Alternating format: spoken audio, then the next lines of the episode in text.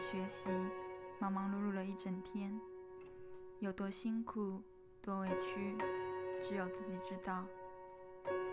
世间或许纷乱繁忙，让人疲于奔命，但宁静的夜晚是属于自己的时光。不论是回忆过去，或是想象未来，亦或是听一个小故事放松一下。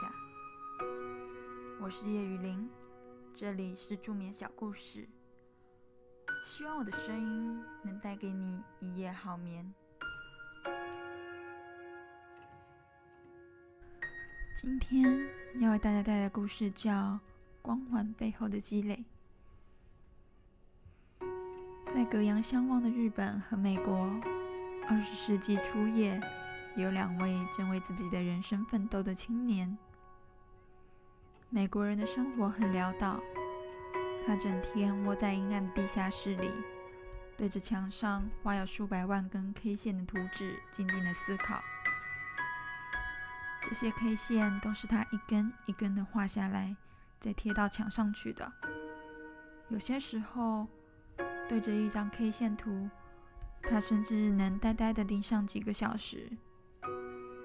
由于没有客户，挣不到薪资，这个美国人大多数时候只能依靠来自朋友的接济度日。即便这样，他仍希望从那些杂乱无章的数据中总结出规律性的理论来。为此，他甚至把有史以来美国证券市场所有的信息。全部收集到了一起。相对而言，日本人的情况要好一些。他把每个月的奖金和工资的三分之一积累起来，存进银行。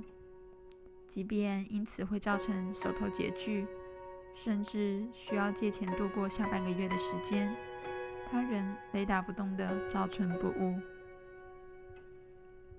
两个年轻人就这样在各自的世界里坚持了整整六年。在这两千多个日日夜夜里，美国人不懈地研究着证券市场的走势与政策、数学，甚至是与形象学的关系。日本人也默默积攒了五万美元。六年后，这个叫威廉·江恩的美国人发现了预测证券市场走势的最重要的方法。控制时间因素，他创建了自己的经纪公司，成就了华尔街依靠研究理论而白手起家的神话。以自己的理论为指导，江恩在其金融投资生涯中赚取了五亿美元，并被誉为“波浪理论”的创始人。几乎在同一时间，那个叫藤田田的日本人建立了第一家麦当劳。成为了日本麦当劳连锁公司的掌门人，而藤田田创业所需的一百万美元贷款，是由一名被他积累财富的经历打动的银行家提供的。江恩的钻研，藤田田的勤俭，是他们各自发家的法宝。无论这两件法宝怎样不同，他们的核心是一致的，在坚持不懈的努力中创造。和积累成功所需的条件，是成就大业的唯一途径。故事到这里就结束了。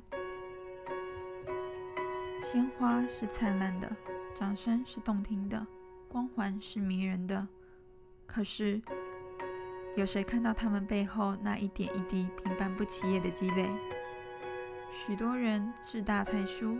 看到的只是成功人士功成名就时的辉煌，却忽略了他们在此之前所进行的艰苦卓绝的努力。没有这些实实在在的努力，辉煌永远不会到来。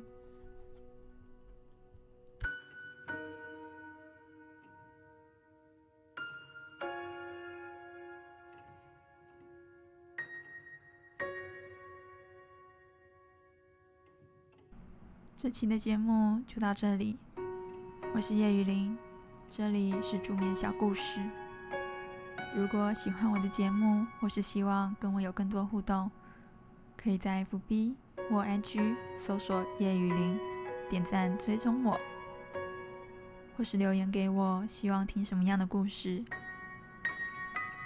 希望我的声音可以带给你一夜好眠。晚安。